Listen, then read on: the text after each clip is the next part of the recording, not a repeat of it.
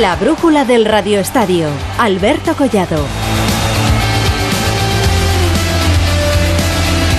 Muy buenas tardes, en nombre del equipo de deportes de Onda Cero que os va a actualizar este martes 9 de agosto en clave deportiva con Javier de la Torre a los mandos técnicos. En baloncesto acaba de terminar el Grecia 86, España 70. La selección ha caído por 16 puntos en su primer amistoso de preparación para el Eurobásquet de septiembre ante un estelar Giannis Antetokounmpo, 31 puntos y 10 rebotes para la estrella de la NBA. Escariolo ha hecho debutar a Lorenzo Brown, ya sabéis, el polémico base nacionalizado express y el mejor eh, de los españoles en la anotación al menos ha sido Billy Hernán Gómez con 15 puntos. Tenemos eh, por delante tres semanas para mejorar y mucho antes de ese Eurobásquet.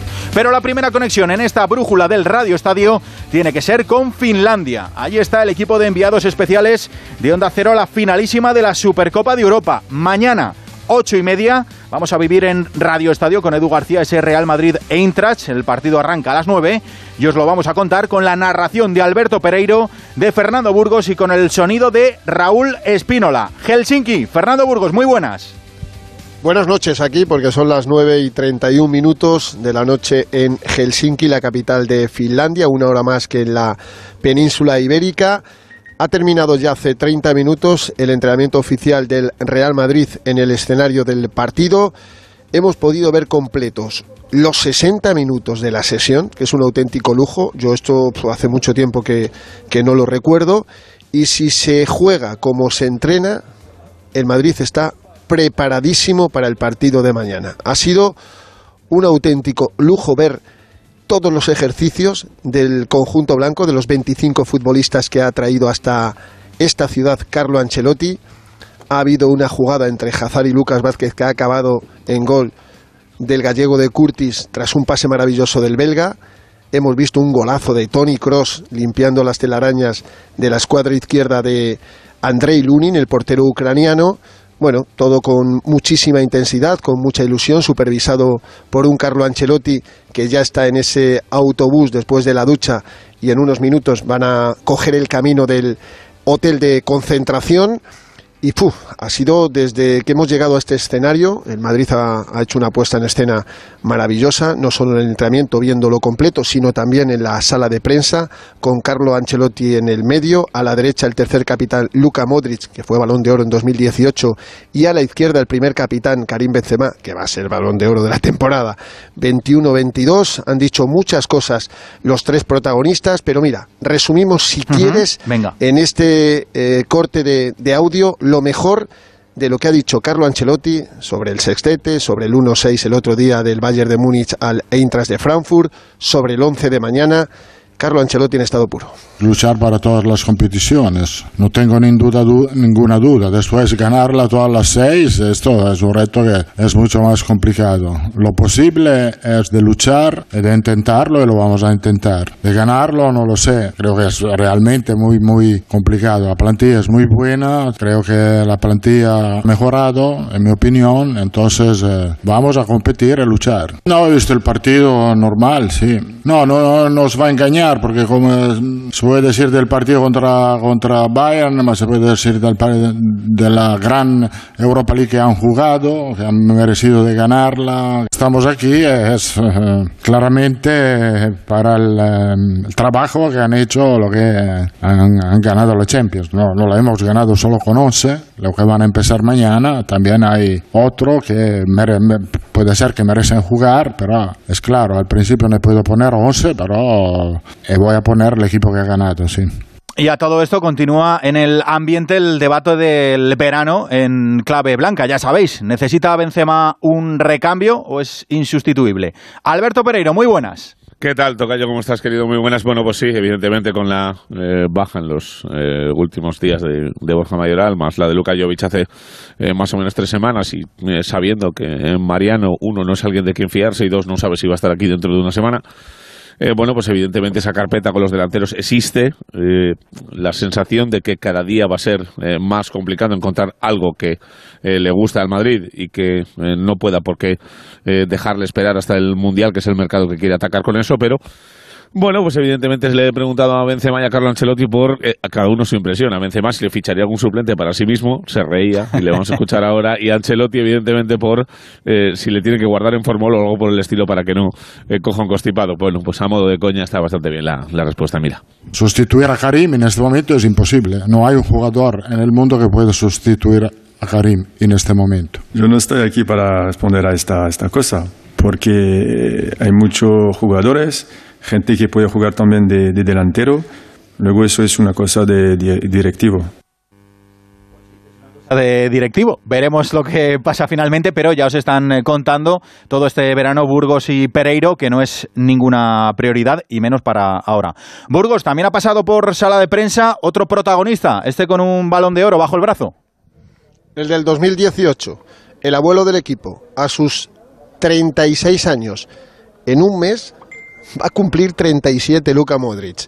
Renovado esta temporada, yo no descarto que le renueven la 23-24 con el rendimiento que tiene, pero flota en el ambiente eh, una cuestión va a aguantar a sus 37 años Te está, Luka te Modric. está escuchando su hermano, ¿eh? Sí, Que que Kroos. está mirando con una cara. Es que estamos en la, en la zona de trabajo de este olímpico de Nos ha pegado un repaso, de Beri, ¿te lo Helsinki, crees? Y a la izquierda vemos pasarela. una pasarela con un gran cristal donde todos van pasando después de la ducha hacia el, el autobús y nos están viendo, nos ha saludado Ancelotti. Pero lo que te decía Alberto es que en el ambiente flota la sensación de que Luka Modric no puede jugar tantos partidos como temporadas anteriores Normal. y más con un mundial de por medio, el que se va a disputar entre noviembre y, diciembre en Qatar y donde Luka Modric va a jugar todos los partidos de Croacia porque es el mejor jugador sin ninguna duda de Croacia. Y claro, eh, Ancelotti lo tiene en cuenta, pero no lo tiene tan en cuenta Luka Modric que deja claro que el míster ya sabe que yo siempre quiero jugar. No lo veo nada distinto. La edad no importa, importa lo que, lo que demuestras, lo que haces en el campo. Y eso es lo más importante, no hay que mirar la edad. Yo me siento muy bien jugando. Hablo con Mister todos los días, pero vamos a ver cómo lo van a gestionar. Pero Mister lo sabe que a mí me gusta jugar y que me siento mejor jugando. Y el hecho que el Mundial está en la mitad de la temporada no cambia nada. Vamos a espiar también un poquito al rival, ya sabéis, el Eintracht de Frankfurt, a los alemanes. Vamos a hablar, tenemos ya conexión con Javier Cáceres, que es un periodista español afincado en Alemania, eh, que trabaja para él, a ver si lo digo bien, Javier. Sidoiche Saitun. Bueno, más o menos. Ole. Javier Cáceres, muy buenas. Muy buenas tardes, Alberto. ¿Qué tal? bueno, ¿cómo llegan los alemanes? ¿Cómo ves al Eintracht, Javier? Pues bastante relajado, porque para ellos este, este partido no deja de ser un premio, ¿no? Un premio bastante inesperado. El año pasado ganaron la Europa League de una forma bastante brillante y llamativa por la cantidad de, aficionados que llevan por toda Europa. En Barcelona pueden dar cuenta de ello, en Sevilla también. Eh, por otro lado, digamos, la única preocupación, entre comillas, es la marcha que se concretó hoy de Filip Kostic, el carrilero izquierdo, que se va a la Juve por aproximadamente 14 millones de euros más 3 de bonus. Es una baja importantísima porque sin duda alguna el mejor jugador eh, de la plantilla del Eintracht de Frankfurt, con perdón de Mario Götze, su fichaje estrella, el, el- el jugador que marcó en la final del Mundial del 2014 en Maracaná. Eh, pero a, a partir de ahí es todo un, un- un- un- bueno, eh, como decía, un premio a la temporada pasada por un lado y, y también tal vez la posibilidad de borrar esa imagen pésima que dejaron el viernes pasado cuando perdieron 6-1 con el Bayern de Múnich. Javier, donde sí que va a golear el Eintracht es en la afición, en la grada. Exactamente, eso no cambia. O sea, el, el, el Eintracht es uno de los equipos que, que más afición arrastra a sus partidos fuera de casa, dentro de Alemania y, y mucho más fuera, de, fuera del país. Eh, es un equipo que realmente despierta mucha pasión en la, en, en la región de Frankfurt, una ciudad que no vivió muchos títulos, la verdad, eh, pero que vive del recuerdo, ¿no? Pues sobre todo el recuerdo de 1960, de la final de Glasgow, que ahora ha estado en boca de todos, el 7-3 eh, que perdieron con el Madrid, precisamente, ¿no? Pues ahí está la, radio- la radiografía del Eintracht y de su afición para ese partido de mañana. Javier Cáceres, un abrazo. Otro para ti. Pues a partir de las ocho y media lo vamos a vivir en esta sintonía, la del Radio Estadio de Onda Cero con Edu García. El partido es a las nueve, pero toda la previa desde las ocho y media con Alberto Pereiro y con Fernando Burgos. Chicos, ¿algo más para despedir? Que habrá 1.800 aficionados del Real Madrid. Tenían a disposición el Club Blanco 8.000. Hasta aquí no van a venir 8.000. La gente pues está de vacaciones. Algunos es caro, están ahora. Es caro todo y 1.800 son bastantes. Te ha contado Javier Cáceres que esto va a ser una invasión germana. Pita un inglés Michael Oliver, la segunda vez que arbitra el conjunto de Carlo Ancelotti y que Florentino no ha venido hoy con el equipo, sino va a venir mañana por la mañana. O sea, no ha habido cena entre Pues Florentino segundo capítulo, eso y es. Alexander Zeferin, mejor, sobre todo para Florentino. Zeferin que haga lo que le dé la gana, pero mañana se puede volver a encontrar con Que le guarde otra medalla. darle la copita otra vez al conjunto blanco. Sería la quinta Supercopa de Europa y atención porque alguno puede seguir haciendo historia. Si gana el Madrid Ancelotti igual a Molonni, si gana el Madrid Benzema igual a títulos a Paco Gento. Casi nada al aparato, Alberto. Ha llegado Luis Rubiales con nosotros en el avión hoy, aquí a Helsinki, así que estará mañana como presidente de la Federación, recordemos, y vice de UEFA. Luis Enrique no. Hasta mañana. Adiós. Hasta mañana a las ocho y media, Radio Estadio con Burgos, con Pereiro y con ese sonido de Raúl Espinola. Radio Estadio con Edu García, ocho y media. Ahora hablamos del Barça, porque en Can Barça ya estamos en la cuenta atrás para inscribir a los fichajes y a los renovados antes del debut liguero. Esto es el sábado a las nueve. Barça Rayo. Alfredo Martínez, muy buenas. Hola, muy buenas tardes, Alberto, con muchísimos nombres propios y muchísima actividad en oficinas y en gestiones, ¿no? En el día de hoy el gran nombre propio ha sido el de Sergio Busquets. Conversaciones y reunión de Mateo Alemán y Jordi Cruyff junto con el representante de Sergio Busquets, José María Orovich, para hablar de su futuro y de su rebaja salarial. Ahora mismo el Barcelona que va a activar la cuarta palanca, como venimos diciendo en los próximos días, por la que va a ingresar otros 100 millones de dólares por ese 24%, 24,5% del eh, marketing y merchandising, hay que significar que aún necesitaría, calcula, está esperando que la Liga de Fútbol Profesional le dé una respuesta, pero calcula que le faltan unos 30 millones de euros para poder inscribir en límite salarial a todos los jugadores y a los renovados, porque ahí entrarían, lógicamente, jugadores como Dembélé o como Sergi Roberto al margen de los cinco fichajes. Pues bien, según ha podido saber Onda Cero, en las primeras conversaciones de Sergio Busquets con el Barcelona hay muy buena predisposición por parte del capitán, que entiende la situación delicada del club y su situación económica. El club le ofrece un diferimento, es decir, un año más de contrato. Busquets no quiere un año más de contrato, pero sería una fórmula para intentar diluir el dinero que tiene que cobrar, con una vía de escape a 30 de junio. ¿Qué pasa? Que tiene la sensación de que eso la Liga de Fútbol Profesional no se lo va a pasar, porque va a entender que está vulnerándolo y que está intentando salvar el límite salarial. De ahí que existan ciertas dudas, porque por su parte Busquets dice, no hay ningún problema, pero también quiero tener las manos libres para marcharme al acabar esta temporada porque solo tengo un año de contrato. Más fácil es lo de Gerard Piqué. Acepta una rebaja significativa y sintomática de su salario y de las cantidades que tiene como bonus de retirada, que están grabando considerablemente al club. También Ter Stegen se ha reunido con el club después de la información que comentábamos en el día de ayer en torno a esos 311 millones de euros de sobrecoste que había generado eh, Bartomeu en la renovación de cinco jugadores y poco a poco con todo esto se está intentando rebajar la masa salarial. Más nombres propios, fíjate, Memphis Depay. Atención porque nos decía Mario Gago y es cierto que la Juventus de Turín está interesada en firmarle dos temporadas. El Barcelona podría darle la carta de libertad, quitarse la ficha del futbolista o como mucho cobrar un tanto por ciento de una hipotética venta, porque evidentemente Memphis no entra en los planes del Fútbol Club Barcelona. Un tití se está trabajando para una salida del jugador, no se descarta la carta de libertad. No hay nada concretado para el jugador francés, así que problema importante. Y Alex Collado, Celtic de Glasgow, Olympiacos y Girona han presentado ofertas y se marchará a uno de esos tres equipos. Amén, lógicamente, de la otra noticia que contábamos ayer por la noche en el Radio Estadio. Nico se marcha al Valencia con una cesión sin ningún tipo de opción de compra, sin ningún tipo de compromiso y simplemente pagando el salario bruto del futbolista que es de un millón y medio por esta temporada. Alfredo, de todo esto que has contado, me llama mucho la atención dos cosas. Eh, la primera, que el Barça no pueda sacar un traspaso por un futbolista de la talla de Depay, que me parece que es un futbolista Aunque muy llegó importante. con la carta de libertad, tiene razón, pero llegó con la carta de libertad, efectivamente. sí. Y la otra, Alfredo, gran eh, cartel. es, eh, claro, claro, por eso me, me- me llama la atención. Lo que pasa es que, claro, los clubes saben de la necesidad que tiene el Barça de aligerar Sí. plantilla. Y las fichas que Claro, tienen los futbolistas. que son muy altas. que- sí, aunque en este caso es un poco menos de lo normal, pero sí, Memphis no deja de ser un jugador con una ficha alta. ¿Y la otra cuestión, Alberto? Pues eh, que me parece sintomático que Busquets ahora mismo que no tenga pensado renovar. No sé si... No, yo creo que él, él- él tiene claro que este es su último año en el Barça. Podrían cambiar mucho las cosas y le van muy bien, pero su disposición era la temporada que viene probar la aventura americana. Y además se hablaba ya incluso del Inter de Miami con el que había filtreado.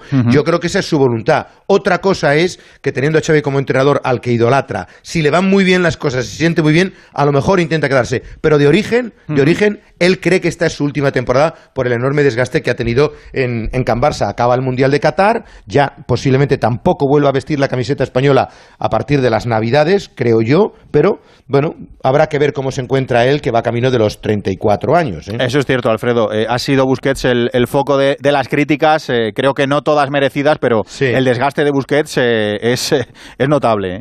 Y, es, y eso se acusa y evidentemente él, Sergi Roberto, Jordi Alba, Gerard Piqué han estado muy señalados y lógicamente entienden que hay un cambio de ciclo y un fin de, de guardia. Hay un último apunte. Ya tenemos dorsales nuevos. Ferran Torres llevará el dorsal 11 y ojo, Aubameyang llevará el dorsal 17, lo cual quiere decir Alberto que se queda. se queda. Que se queda. Claro, si cambia de dorsal no será para irse, digo a, yo. a mí me parece más interesante Aubameyang que Depay para el Barça, pero es verdad que Depay también es un muy buen futbolista, A como mí- ya hemos comentado. Si lo quiere la Juve, no es poca cosa. A mí me, me gustan los dos muchísimo. Ya sé que te gusta mucho. Depay también.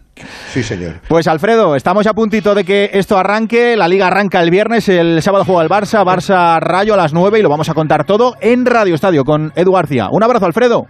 Otro partido entre mañana y pasado, respuesta de la Liga de Fútbol Profesional, a ver si valen las palancas. Hasta Pues luego. Estamos muy atentos. Hasta luego, Alfredo. Vamos ahora precisamente hasta la ciudad del Turia porque allí precisamente va a llegar Nico, vía Barça. Eduardo Esteve, Valencia, muy buenas. Hola Alberto, ¿qué tal? Buenas tardes.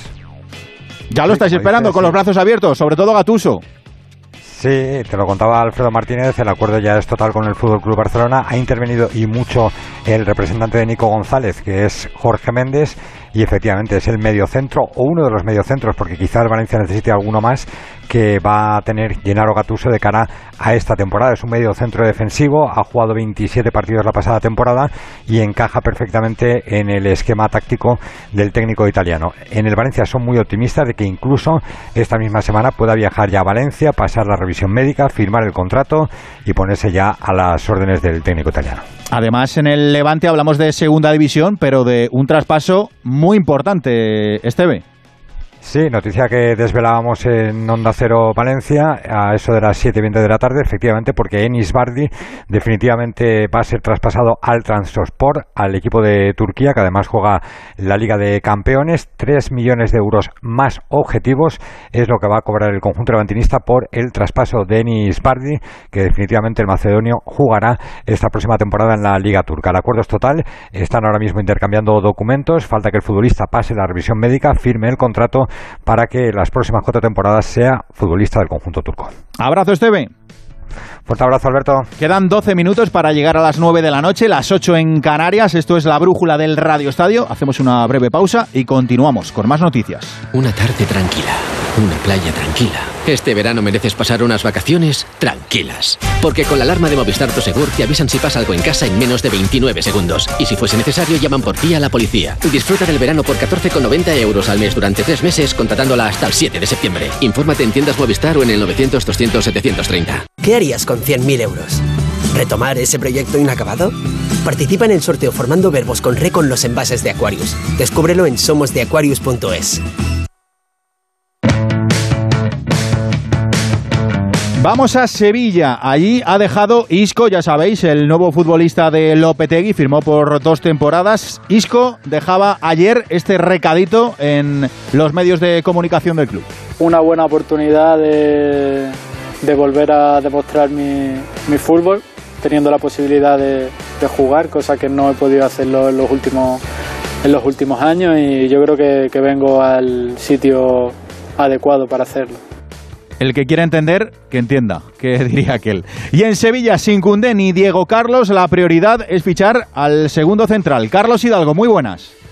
¿Qué tal? Buenas tardes. Sí, sigue intentando Monchi conseguir el cuarto refuerzo, en este caso el central que supla a Cundé, y la opción que más está trabajando es la del internacional danés Nelson del Galatasaray, con el que incluso tiene ya un acuerdo verbal. El jugador se ha reunido con su club para pedirles que acepten la última oferta que ha hecho el Sevilla, que es de 15 millones de euros, pero los turcos que ya han vendido al Sevilla precisamente eh, a Marcao no quieren quedarse sin su pareja de centrales titulares o al menos quieren sacar un buen beneficio. La cláusula de Nelson es de 25 millones, aunque por 20 podrían dejarle salir de momento. Y con Marcao saliendo todavía de una lesión, todavía no ha debutado ni siquiera en esta pretemporada, el viernes en el Sadar los centrales serán Rekic y Gudel. ¿Se esperan más movimientos en el mercado de fichajes, Hidalgo?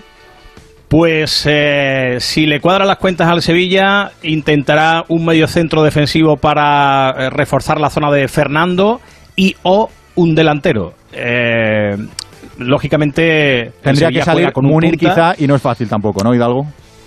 Bueno, eh, es una de las opciones, efectivamente. El, el, español podría estar interesado en el caso de que salga Munir, que es probable porque ya esa posición, sobre todo cuando juega pegado a la izquierda, pues está bastante cubierta y el Sevilla podría ir a por otro, a por otro punta que de momento no va a ser Raúl de Tomás porque se va de precio, pero que siempre ha estado en la agenda del Sevilla. Ha dicho el director deportivo del Español que no han recibido ofertas, es lo que ha contado José Agustín Gómez Sí. todo este verano por Raúl de Tomás. Abrazo Hidalgo. Hasta mañana. En el Villarreal ayer nos sorprendíamos con el interés del Arsenal por Jeremy Pino. ¿Van en serio los ingleses? Víctor Franch, muy buenas. ¿Qué tal, Alberto? Muy buenas. Pues en eso estamos, en ese compás de espera y a la espera de que se materialice el interés, que parece que va en serio, sobre todo del Arsenal en Jeremy Pino y en caso de hacerse de la decisión del club y del jugador, que no tengo tan claro ahora que quisiera marcharse. El Villarreal se plantearía la venta, siempre en cantidades cercanas, eso sí, a los 50 millones de euros, que permitirían, y me permites aquí que me niega a hablar aquello de palancas, afrontar, eso sí, la operación de Lo Celso, la posible llegada de un delantero y de un par de refuerzos de futuro para el filial. Por cierto, vuelve a sonar también el nombre de Sadik, el delantero de la Almería, pero claro, son casi 30 millones de euros, mucho me parece, aunque habría que ver si el Villarreal vende a Jeremy, en cuánto lo vende y si eso cambia ese futuro mercado amarillo. Mm, Dijo el propietario de la Almería, Turki, y sus, eh, eh, sus directivos que estaba ya prácticamente vendido. Así que ojalá y sea el Villarreal, pero no sé yo si andarán las tornas por, por Inglaterra, por el mercado de, de esta gente. Saldremos de dudas pronto, Franz. Bueno, tenemos todo el mes por delante con el mercado abierto, ¿eh? Todavía queda tela. Sí, sí, sí, demasiado largo. Nos quedan dos semanas que se van a hacer muy, muy largas. No apagues el teléfono por si acaso. Abrazo. Seguro, seguro. Hasta luego. Unos que llegan y otros que se van. En la Real Sociedad, salida esperada y en la portería. Íñigo Taberna, San Sebastián, muy buenas. Hola, ¿qué tal Alberto? Muy buenas. Esperada porque el jugador quería salir, pero inesperada en el sentido de que la Real daba por hecha la continuidad del guardameta australiano una temporada más. Ya sabíamos la intención de Ryan de buscar un equipo donde tuviese más minutos con motivo de la disputa del Mundial de Qatar, ya que él quiere llegar en forma a esa cita con Australia. Y finalmente el Copenhague es el destino del guardameta australiano, le abona a la Real medio millón de euros en concepto de traspaso y 250.000 más y consigue superar la eliminatoria previa de la Champions que tiene que disputar precisamente contra el equipo que ha- por el que ha fichado Bardi, el Sport turco. Se quedan entonces 750.000 euros. Esto supone, Alberto, que la Real vuelva al mercado, cuando ya tenía la plantilla cerrada, para buscar un guardameta para firmarlo por varios años, para que le haga la competencia a Remiro. También forma parte de la plantilla el portero canterano Zubiaurre, pero este sería el tercer guardameta del equipo de Imanov. Aquí el mercado acaba el 31 de agosto y hasta ese día, hasta los equipos que tienen el equipo hecho, no pueden dar por seguro nada. No aprendemos. El verano pasado estuvimos igual. Siempre puede haber sorpresas. Abrazo, taberna. Abrazo, hasta luego. En el fútbol femenino siguen los líos y esto tampoco es novedad. Ana Rodríguez, muy buenas. Tristemente, Alberto, tenemos que seguir hablando de luchas y de guerras entre la Federación y la Liga cuando hablamos de fútbol femenino.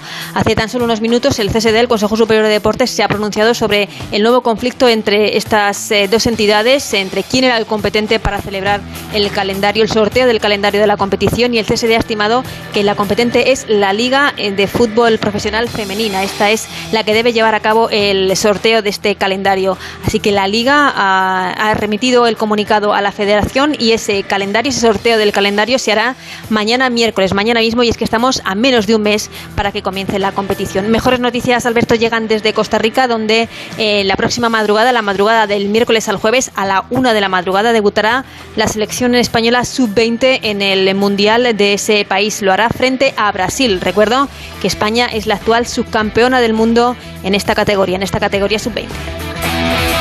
Gracias, Ana. Más asuntos. Hoy hemos tenido comparecencia en el Comité Técnico de Árbitros. Pablo de la Fuente, muy buenas. Muy buenas. Así es, como cada inicio de temporada, el presidente del Comité Técnico de Árbitros, Luis Medina Cantalejo, ha comparecido ante los medios para explicar los cambios que se han producido en las reglas del juego. Y en esta ocasión se ha centrado en las manos y en lo que puede aportar en el futuro la instalación del fuera de juego semiautomático. En cuanto a las manos, las reglas siguen siendo las mismas que el año pasado, pero se ha aclarado que aquellas manos llamadas dudosas o grises no van a ser pitadas. Y en cuanto al fuera de juego semiautomático, Juan Carlos Juste ha explicado que beneficiará al colectivo arbitral. Pero si además esa mano, que ya sabemos que es la mano que está aquí, la que nos confunde a todos, si no tiene ninguna consecuencia para el juego, es decir, no va a portería, salía por la línea de meta, salía hacia una banda sin que hubiera un compañero del que lanza, un delantero, que tiene la opción de un segundo remate, es decir, pues si además no tiene consecuencia ninguna para el juego, las instrucciones que le hemos dado a los árbitros es que no la sancionen al final lo que va a hacer es que los árbitros tomen las decisiones más correctas y, por tanto, como siempre decimos, no perjudicar a un equipo mmm, y tomando decisiones mucho más rápidas. Además, Carlos Cros Gómez ha comentado que hasta la fecha FIFA no les, hace, no, les, no les, deja facilitar las grabaciones al público, porque lo que los audios del bar seguirán siendo privados. Más cosas de fútbol internacional, Pablo. Timo Werner ha sido anunciado oficialmente como nuevo jugador del Leipzig tras su paso por el Chelsea a cambio de 20 millones de euros y los alemanes también se han dejado 24 kilos en sesco. Angeliño se ha marchado cedido al Hoffenheim y Enes Bardi se va del Levante rumbo al Trabzonspor, vigente campeón de la Liga Turca. Gonzalo Villar se marcha cedido a la Sampdoria y Joel Robles es nuevo portero del Leeds. Pues también hay ajetreo en el mercado internacional. Venga, quedan tres minutos para llegar a las nueve. Continuamos en la brújula del Radio Estadio. Breve pausa y rematamos, que todavía quedan asuntos. Es mi cuarto. Es mi colega. Es mi dinero. Es mi móvil. Es mi play. Es mi amiga. Es mi elección. Es mi historia. Es mi movida. Es mi mundo. Es mi futuro. Es mi vida. La adolescencia de tus hijos te pondrá a prueba. Descubre cómo disfrutarla. Entra en fat.es. Es que la casa se queda cerrada muchos meses. Bueno, la casa está cerrada, pero ya está protegida. Con los detectores de las puertas sabemos si intentan entrar. Y con las cámaras detectamos cualquier movimiento. Nosotros recibimos las señales y las imágenes y las ponemos a disposición de la policía. Y eso sirve para que puedan desalojar la casa. Así que tranquilo, que nosotros nos anticipamos y sabemos cómo actuar. Este verano protege tu hogar frente a robos y ocupaciones con la alarma de Securitas Direct. Llama ahora al 900-272-272.